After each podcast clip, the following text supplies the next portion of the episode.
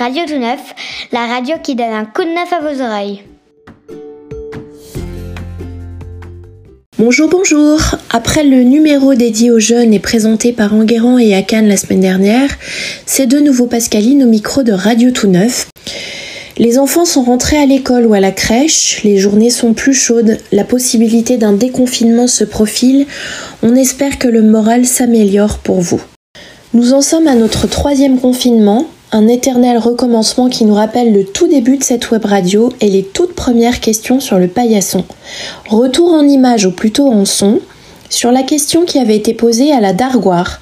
Alors que nous entrions à l'époque dans un assouplissement du deuxième confinement, nous nous étions focalisés sur ce qui vous fait tenir encore et toujours.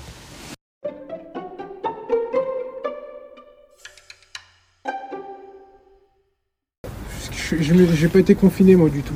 Vous n'avez pas été confiné Non, du tout, ni à la première, ni à la deuxième. ouais. Euh, vous faites quoi comme boulot? Moi je suis dans le transport. D'accord. Donc euh, de la marchandise, euh, si nous on est confinés, il bah, n'y a plus rien. Bah non, c'est ça, on peut plus manger. Donc, voilà. Pas de rituel, rien de, de nouveau en fait. De toute façon, je me suis pas, euh, encore aujourd'hui, je me suis pas habituée à ce confinement. Euh, en fait, ça a chamboulé toute ma vie. Alors déjà, moi, j'ai accouché au mois de juin, mais je étais déjà bien surchargée. Euh, j'ai des enfants, quatre enfants, trois qui sont scolarisés. Les devoirs, c'était quelque chose. Surtout celui qui va à la maternelle, c'était la catastrophe. Le président l'a bien dit, hein, un nouveau monde. Bah, on attend le nouveau monde. Si on pouvait choisir, oui, bah, bien sûr, on choisirait euh, un monde meilleur. J'y crois pas. Et qu'est-ce qui vous aide à tenir du coup Et à, vous dire bon. La euh, famille. Parce qu'il faut aussi les protéger, se protéger, puis les protéger aussi. Donc, euh, non, c'est la famille, oui. La famille. Oui, parce qu'on a perdu tous les repères ailleurs. Il ne nous reste plus que la famille. Et la cuisine, il paraît. Oui, mais je suis pas une bonne cuisinière, donc euh, j'ai la maman qui fait tout. Pour moi, vous ne pourrez pas de faim. C'est ça. Oui, manger en famille. Euh, se retrouver autour d'une table, c'était très rare chez moi. Et par rapport au confinement du mois de mars, j'ai trouvé qu'on arrivait facilement à se regrouper et à manger ensemble. Donc c'est pour moi, c'est pour moi en tout cas, c'est un petit plus qui est euh, le bon dans le confinement au final, c'est que vu qu'on est confiné, donc on reste à la maison entre nous, entre enfants, entre les parents, les enfants, et ça c'est ça a du bon parce que ça nous a rapprochés. On s'est même presque redécouvert. Oui, ça c'était le bon dans le confinement. Et euh, sinon, on a beaucoup fait euh, la pâtisserie, des gâteaux, des beignets, des donuts. Eh ben, je cuisine plus que d'habitude. Parce que d'habitude, vous mangez quoi? Des pizzas congelées, des, que du congelé, alors qu'en fait c'est pas bon, c'est mauvais pour la santé en vrai. Petit pois carottes, c'est déjà mieux déjà. Ouais. Beaucoup de viande surtout. Puis cuisine aussi, du coup on faisait plein de plats, on cuisinait pas mal aussi. Ouais ouais, des nouvelles recettes et tout, ouais ouais. On s'occupe en faisant des activités. Ouais. On fait des petites activités, euh, des jeux, on a la Switch aussi, ça, ça aide pas ah mal. Et euh, du sport aussi. Parce qu'on ne fait jamais euh, pratiquement à la maison. Ouais. On faisait du sport sur YouTube, on mettait oh. des séance sur YouTube, ouais. Et puis, qu'est-ce que j'ai Ah oui, j'ai, repris la guitare. On a beaucoup fait des choses euh, fait maison, ensemble, avec les enfants.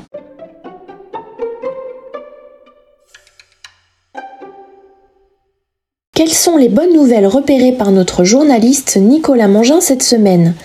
Restez à l'écoute, c'est ce que vous allez découvrir.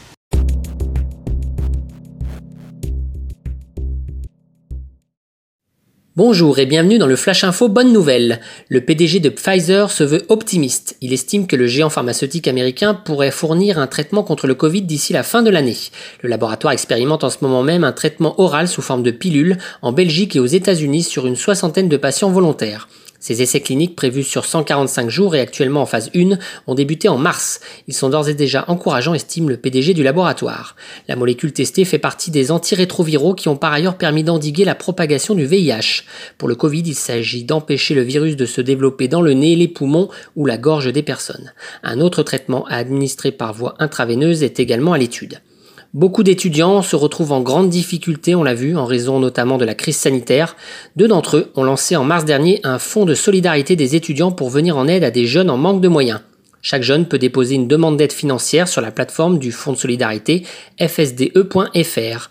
Des entreprises ont déjà apporté leur soutien à hauteur de 20 000 euros et des sociétés envisagent également de faire des dons sous la forme par exemple de produits d'hygiène de première nécessité. Pour faire un don, rendez-vous sur la plateforme en ligne helloasso.com et tapez Fonds de solidarité étudiant dans la barre de recherche. À Valence, la mairie a lancé le permis de jardiner. Le but, végétaliser la ville en faisant participer les habitants. Chacun peut demander l'installation de bacs ou d'autres infrastructures permettant d'accueillir des plantations de toutes sortes dans sa rue ou même au pied de son immeuble. La mairie et le service des espaces verts étudient le projet et une fois validé s'occupent de fournir les végétaux nécessaires et de préparer le terrain. À la charge ensuite des riverains d'entretenir les plantes en s'engageant via une charte, une initiative qui rencontre un vif succès. Elle permet non seulement d'embellir la ville de façon écologique, mais également de favoriser les échanges entre les habitants pour créer du lien social. C'est la fin de ce Flash Info. Portez-vous bien.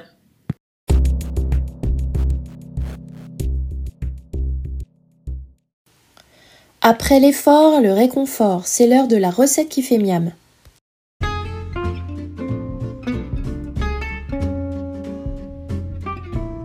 Donc on retrouve Lénie, animatrice au périscolaire de l'école d'Audet, qui nous partage cette semaine sa recette de beignets aux pommes. Bonjour, j'avais trouvé cette recette quand euh, j'avais trop de pommes à la maison et il faut en faire un truc parce qu'elles vieillissent et du coup je me suis dit on va marquer recette pommes simple et j'ai trouvé ces petites recettes qui euh, plus ça en fait beaucoup et ça marche pour le déjeuner, pour le, pour le goûter et surtout ça, ça dure longtemps. Alors pour ça il vous faut des pommes du coup, euh, des grosses pommes plutôt, deux ou trois je dirais, de la farine 60 grammes, deux œufs, 5 centilitres de lait, euh, de l'huile pour friture ou de l'huile euh, neutre, on va dire, et une petite pincée de sel. Euh, du coup, on va commencer par mélanger la farine avec les jaunes d'œufs qu'on aura séparés des blancs. On mélange un peu et on délaye avec le lait. Ça veut dire, en gros, on, on rajoute le lait petit à petit Oui, pour. comme euh, une pâte à crêpes. un peu. Ouais, voilà, exactement. Et là, ceux qui sont amateurs de cognac peuvent en rajouter un peu ou d'alcool, euh, le rhum aussi, ceux qui aiment bien. Rhum, Gros Marnier, enfin Oui, tous voilà. les alcools qui qui vont, euh, qui vont dans les, les gâteaux. Euh, ensuite, on va battre les blancs en neige, du coup très très ferme. Alors, la petite technique que moi j'ai appris, c'est ils sont suffisamment durs quand on arrive à retourner le saladier et qu'ils tiennent. Ça, c'est mon astuce. Même méthode que toi. C'est un peu le drame quand ça tombe, mais ça marche. Euh, c'est à ce moment-là qu'on va, on va monter à plus avec une petite pincée de sel, ça permet de les monter plus, euh, plus durs, enfin ce qu'on m'a dit. Euh, on va ajouter la pâte très délicatement dans- avec les, les blancs en neige. Du coup, euh, la- le mieux qu'on puisse faire, c'est toujours tourner dans le même sens, comme ça euh, on les ajoute très lentement, etc. On essaie de pas trop mélanger la pâte dans tous les sens pour pas que ça retombe. Euh, ensuite, on va peler les pommes et on va ôter, enfin, on va les couper en rondelles, environ d'un centimètre d'épaisseur, et on va ôter le cœur. Alors, moi, ce que je fais, si pas, si vous n'avez pas l'appareil spécial euh, qui enlève tout, c'est que je prends un bouchon de stick à lèvres ou un truc du genre que j'utilise plus.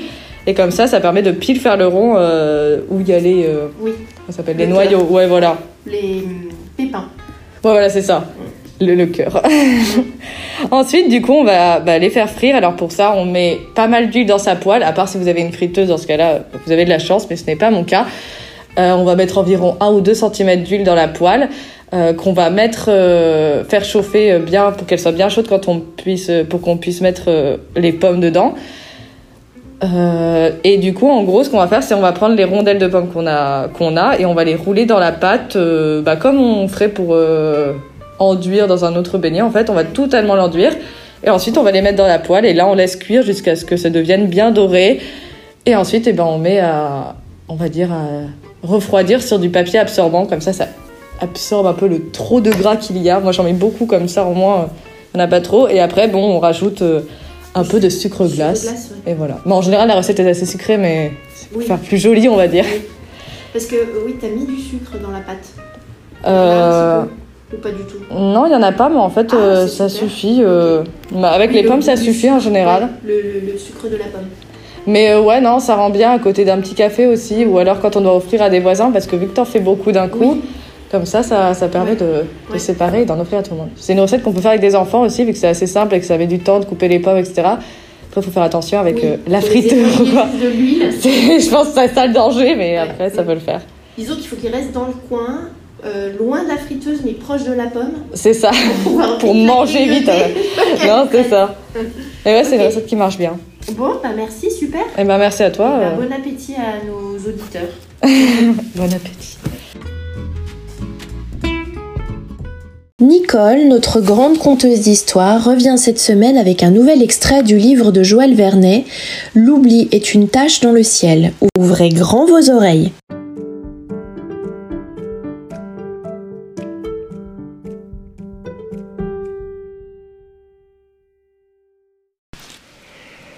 La petite fille. La petite fille, celle d'avant l'enfance, celle des contes, revient dans la mémoire, soulève la pierre lourde, déplace les outils ramenés contre un mur, comprend en une seconde la ferveur d'un tel instant. Le soleil est très haut, si haut quand l'enfant revient à la maison après les jours mauvais passés à l'hôpital de longue patience. La petite fille s'attelle à de nouvelles tâches, traverse un pré, puis un autre, m'appelle si faiblement que je n'entends pas sa voix. Elle est au fond du pré, je vois luire sa robe rouge, le seau qu'elle tient à la main. Elle m'attend, impatiente. Nous devons aller marcher dans la prairie, là où le ruisseau s'arrête en de petits marécages, où les grenouilles vivent, coassent au milieu des joncs, des herbes lourdes. Le ciel est bas, image impérissable. Les années ont fondu à une vitesse inoubliable. Elle est loin maintenant. Elle a grandi. Il est trop tard. Ses heures sont révolues à jamais. Elle va d'une frontière à l'autre, elle voyage beaucoup. De temps en temps, je reçois un signe d'elle, une carte postale à l'encre si transparente qu'elle se dilue dans la lumière. Je réinvente ces mots avec une précision d'orfèvre. C'est une autre manière de nous écrire, de ne pas sombrer tout à fait dans l'oubli quand les enfants s'envolent comme des oiseaux. L'hiver en pleine nuit, dans tout le blanc de la neige, j'imagine son visage dans chacun des flocons qui tombent. Il tourbillonne autour des fenêtres quand je tire enfin les draps sur le sommeil. Qui se souviendra de nous, de ces étés interminables, de la maison, des livres, des rares amis? Je m'endors ainsi, accompagné par toutes ces images précieuses dans cette nuit de neige où l'oubli n'a plus sa place. La petite fille pense à moi, à l'autre bout du monde. Je le sais en contemplant la boîte où sont rangés ses jouets, les étagères où sommeillent les vieux cahiers des premières heures de l'école. Ces tout petits objets que les années enfouissent dans les armoires du temps, les vieux greniers où plus personne ne va. J'ai vu tant de chambres vides qu'il me plaît de penser que partout la vie est la même. La joie s'évapore dans le silence. Cependant, l'éblouissement reste compagnon de la joie.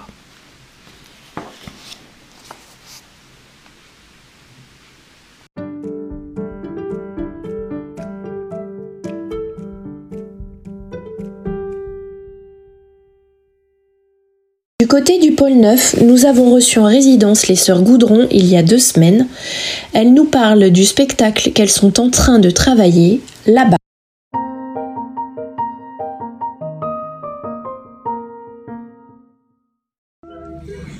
when you don't well.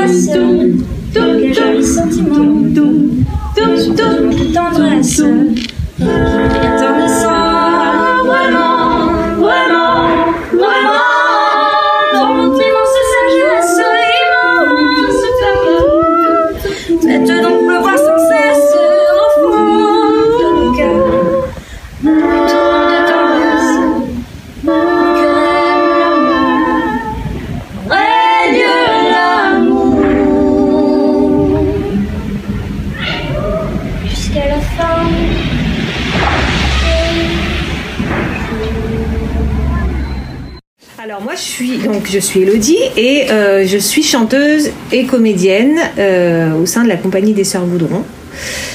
On travaille en collectif, la compagnie des Sœurs Goudron. On est euh, six filles dans l'équipe et puis un garçon. Mais on, on, met tous un peu la main à la pâte et dans l'écriture des spectacles et dans la gestion de, la de la compagnie. Euh, et là, on est sur notre, notre troisième création qui est sortie euh, euh, cet été, en plein euh, dans cette euh, aventure sanitaire et dans ce contexte si particulier. on a eu la chance de quand même pouvoir jouer cette création qui s'appelle Là-bas, qui est une déambulation. Donc, c'est-à-dire qu'on emmène notre public d'un espace à l'autre et on espère pouvoir jouer aussi cet été.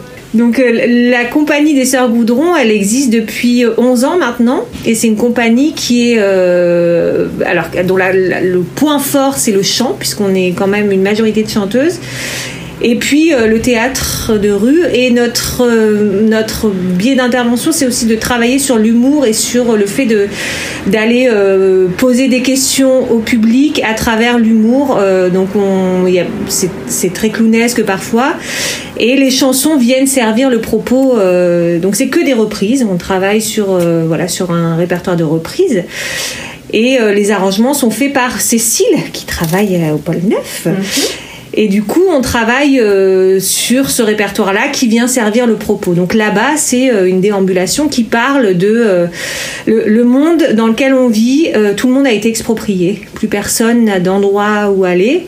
Et nous, on propose aux gens, au public, donc, d'essayer de trouver un nouveau lieu de vie où ils pourront être apaisés, où ils pourront poser leurs affaires et enfin vivre libre et heureux.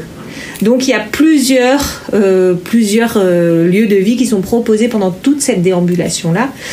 Et les gens ont la possibilité de choisir l'endroit où ils ont envie de vivre. C'est comme si le monde de demain, euh, on n'avait plus rien, que tout était devenu des espaces privés appartenant à des grandes familles riches ou alors à des gourous.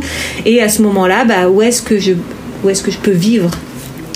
Donc ça pose cette question-là c'est marrant parce que c'est tombé en plein dans cette dans cette dans ce contexte où on était euh, on était tous reclus chez nous. Ça, ouais. et là on pose la question de comment on peut vivre ensemble et qu'est-ce qu'on qu'est-ce qu'on peut proposer pour euh, vivre ensemble demain. Voilà donc ça ça a fait pas mal écho les, les, les fois où on a pu jouer cet été. Et puis ça parle d'émigration de, de, aussi du coup. Exactement ça parle de euh, bah, de, ce, de ce contexte migratoire où on fuit quelque chose aussi et, où, euh, et où parfois on choisit mais bien souvent on ne choisit pas de non. fuir un endroit et, euh, et quel accueil on reçoit mmh. à l'endroit où on arrive et comment on accueille l'autre et dans sa différence et dans, sa, dans ses questionnements aussi et euh, ça, pour nous, c'était vraiment important d'arriver à poser cette question-là et la question du vivre ensemble, comment on vit ensemble et comment on, peut essayer de vivre bien ensemble. Et finalement, qui décide, qui décide, qui, qui mmh. est euh, l'instance décisionnaire finale euh, qui dit que toi, tu as le droit de vivre ici et pas toi, et qui dit aussi toi, tu as le droit d'être heureux et pas toi. Donc c'est des questions qui sont assez, euh, assez riches, mais en même temps, on essaie de, de je le disais tout à l'heure, de l'aborder sous, euh, sous la, avec, avec beaucoup d'humour et de, de, on donne pas de réponse, on n'a pas envie de non plus de juger, euh, mais on pose la question et on se dit que ça vaut le coup de la poser et d'y réfléchir ensemble. Oui, surtout vous avez une façon, alors de, avec un humour qui est parfois un peu corrosif, hein, vous brusquez quand même un peu, euh, mais du coup c'est un peu pour la bonne cause, j'ai envie de dire, c'est-à-dire euh, ça brusque, mais pour se poser les bonnes questions en fait. Oui, ben en fait, euh, c'est un peu notre manière de voir les choses, c'est-à-dire qu'on peut, on peut se dire les choses euh, avec douceur, mais des fois, en, en, mettant le doigt sur un petit point qui fait mal et en appuyant un peu dessus, ben, peut-être que les débats sont plus vivants aussi, oui. mais du coup, ils permettent vraiment d'aller chercher euh, des réponses au fond de chacun, quoi. Et, euh, et puis voilà, d'être aussi troublé, de se dire, ah ben, c'est vrai que je m'étais jamais posé cette question-là. Et nous, on apprécie ça aussi dans le, et dans le théâtre de rue et dans, la, dans cette manière de faire, c'est que on, aime bien être questionné euh, et se dire euh, ah bah ce que je, ce que je pensais euh, évident, bah ça l'est peut-être pas forcément en fait. Et euh, il y a cette liberté là aussi dans le théâtre de rue, c'est que s'il y a vraiment quelque chose qui me gêne à un moment donné ou qui vient me, me, me titiller un peu trop, j'ai aussi le choix de partir. Euh, Il y a peu de gens qui le font, mais la rue, ça donne ça. Et, et c'est un espace de libre expression aussi, et on espère que ça va le rester parce que c'est très fort de d'arriver à se retrouver public, artiste, euh, citoyen dans un même espace et de le partager parce que la rue, elle nous appartient encore à tous et c'est encore un espace où on peut échanger. Alors peut-être plus difficilement ces derniers temps, mais on a vraiment envie de dire aux gens utilisons cet espace-là, qui est notre espace à tous en fait. On le partage et on peut le partager avec euh, nos différences et nos divergences aussi. Il y avait beaucoup d'émotions hein, dans les, fois où on a joué l'été dernier euh, et euh, à l'automne, il y a eu beaucoup de gens. Je crois que c'est la première fois où ça nous le fait autant. Et je ne sais pas si c'est parce que la pièce est plus forte ou c'est aussi parce que là, on est dans des positions où on est tellement mis face à, à nous-mêmes et puis à la, à la difficulté du monde et de ce qui nous arrive dans ce monde de demain. Qu'en fait, il y a eu énormément d'émotions de, chez les gens, quoi. Des, montagnes russes, quoi. Mais euh, ce qu'on retrouve tous dans nos vies aussi. euh.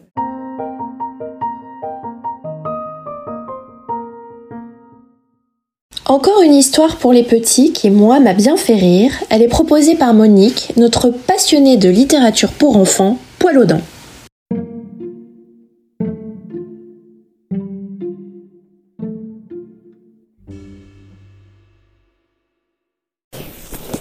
Le monstre poilu d'Henriette Bichonnier et Pef.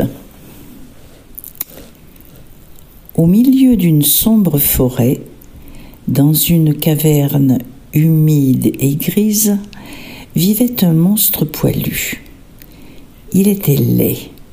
Il avait une tête énorme, directement posée sur deux petits pieds ridicules, ce qui l'empêchait de courir. Il ne pouvait donc pas quitter sa caverne. Il avait aussi une grande bouche, deux petits yeux glauques et deux longs bras minces qui partaient de ses oreilles et qui lui permettaient d'attraper les souris. Le monstre avait des poils partout, au nez, aux pieds, au dos, aux dents, aux yeux et ailleurs. Ce monstre-là rêvait de manger des gens. Tous les jours, il se postait devant sa caverne et disait avec des ricanements sinistres Le premier qui passe, je le mange. Mais jamais les gens ne passaient par là, car la forêt était bien trop profonde et bien trop sombre. Et comme le monstre ne pouvait pas courir, à cause de ses petits pieds ridicules, il n'attrapait jamais personne. Pourtant, avec patience, il continuait à attendre et à dire Le premier qui passe, je le mange. Un jour, un roi chassait dans la forêt et il se perdit entre les arbres. Il s'approcha par mégarde de la caverne du monstre poilu. Deux longs bras surgirent d'un coin sombre pour attraper le roi.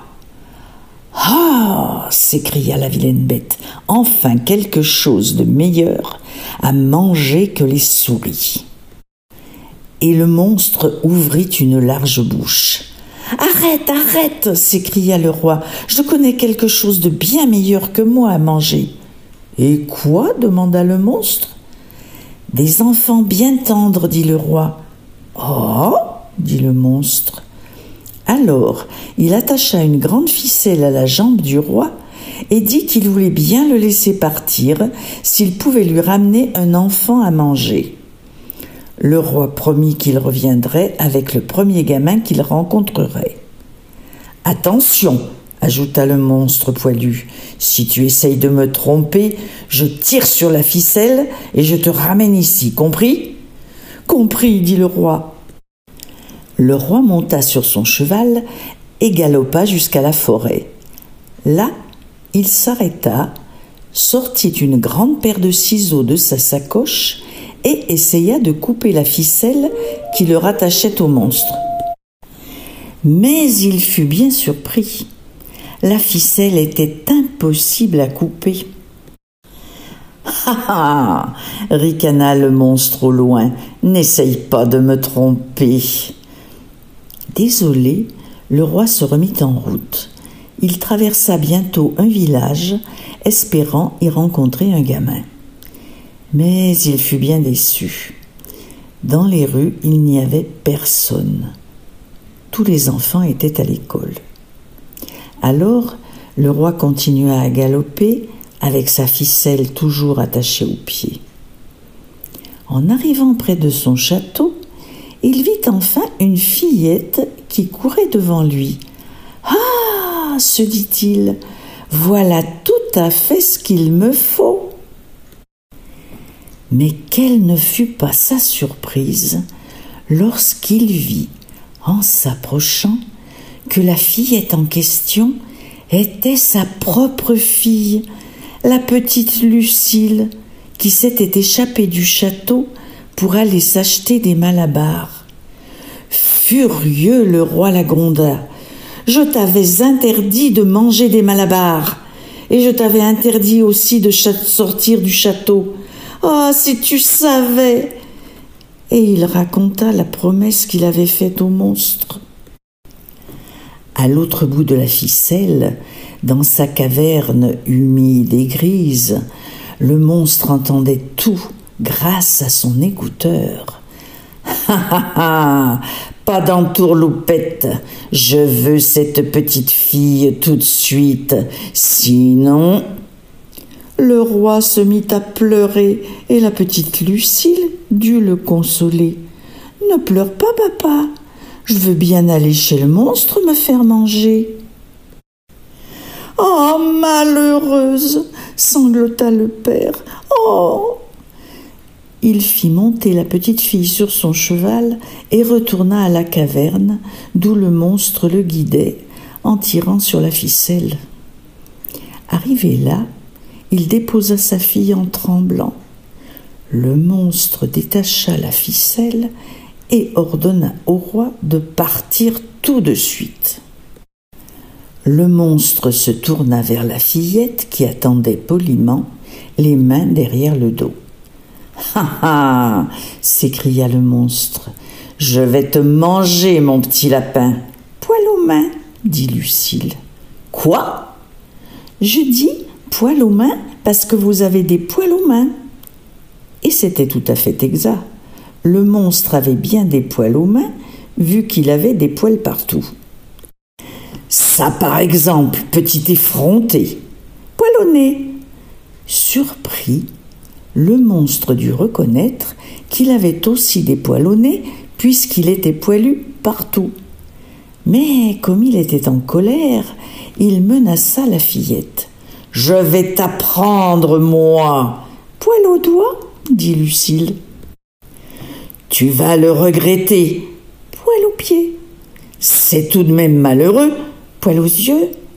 Attention, je compte un. Poil aux mains. Deux.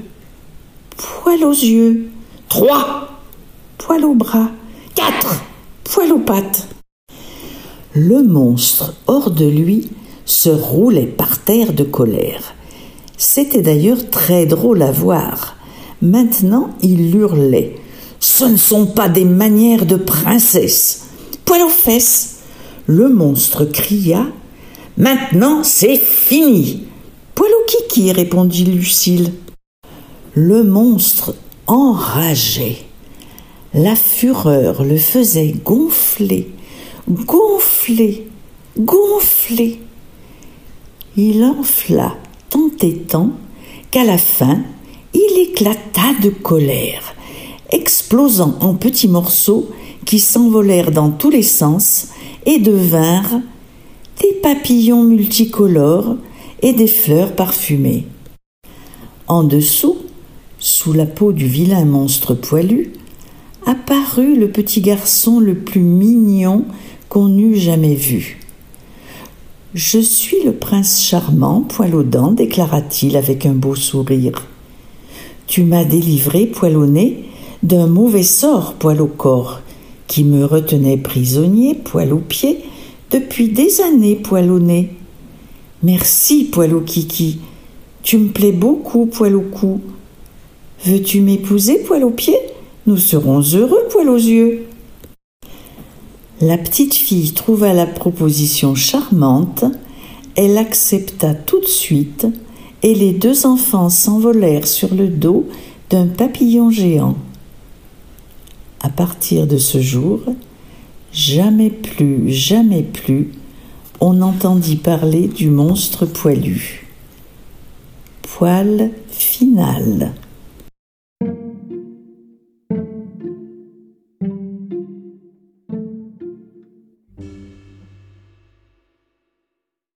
Les enfants du périscolaire de l'école des Grillons ont été interviewés cette semaine par ma collègue Mariam. Elle leur a demandé c'est quoi le bonheur pour toi? Je vous laisse découvrir leurs réponses.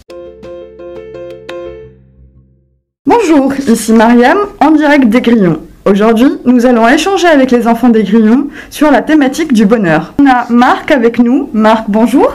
Bonjour. Est-ce que tu pourrais nous dire qu'est-ce que c'est le bonheur selon toi? Bah, le bonheur, c'est une sensation qui, qui nous fait du bien.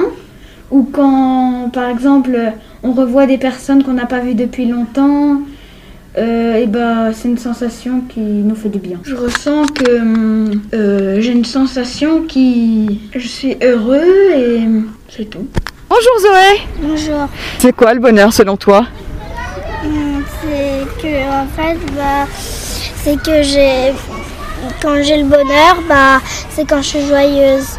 Oui. Et tu te sens comment quand tu es joyeuse? Bien. C'est-à-dire, est-ce que tu danses? Est-ce que tu sautes? Euh, Est-ce non, que... je, je, je joue avec mes copines et j'aime bien et du coup ça me ouais, j'aime bien et du coup ça me rend euh, bien. Bonjour Mathilde. Bonjour. Dis-moi, c'est quoi le bonheur selon toi? C'est mes copines. C'est tes copines? C'est-à-dire, t'aimes faire quoi avec tes copines? J'aime jouer avec elles. J'aime faire des dessins avec elles et surtout avec ma meilleure copine. Tu te sens comment quand tu es heureuse? Ton corps, il est comment? Joyeux. Bonjour Julia Bonjour. C'est quoi le bonheur selon toi? Mes parents. T'aimes bien être avec eux? Oui. T'aimes faire quoi avec eux? Bah, des activités. Quoi comme activité par exemple? Bah, un cache-cache. Et tu te sens comment quand tu es heureuse? Bah, bien.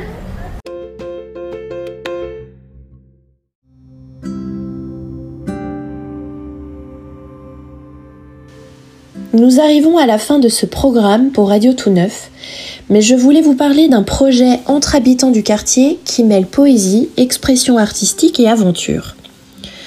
Lors de vos balades dans le quartier, ouvrez les yeux. Vous découvrirez peut-être de petits cailloux colorés posés là pour vous par une voisine, un passant, un enfant du quartier. Un petit mot, un joli dessin au détour d'une rue, et c'est une véritable chasse au trésor qui commence pour les petits et les grands qui veulent jouer le jeu. Dans cette aventure, vous pouvez être aventurier ou artiste. Vous pouvez tour à tour dessiner puis cacher, ou trouver et rapporter le trésor chez vous. Un groupe Facebook, hashtag Galet Saint-Rambert, G-A-L-E-T-S-T-R-A-M-B-E-R-T, a été créé, mais ce n'est pas obligatoire d'y adhérer pour jouer. Prenez soin de vous, de vos proches et de vos voisins voisines. À bientôt sur Radio Tout Neuf.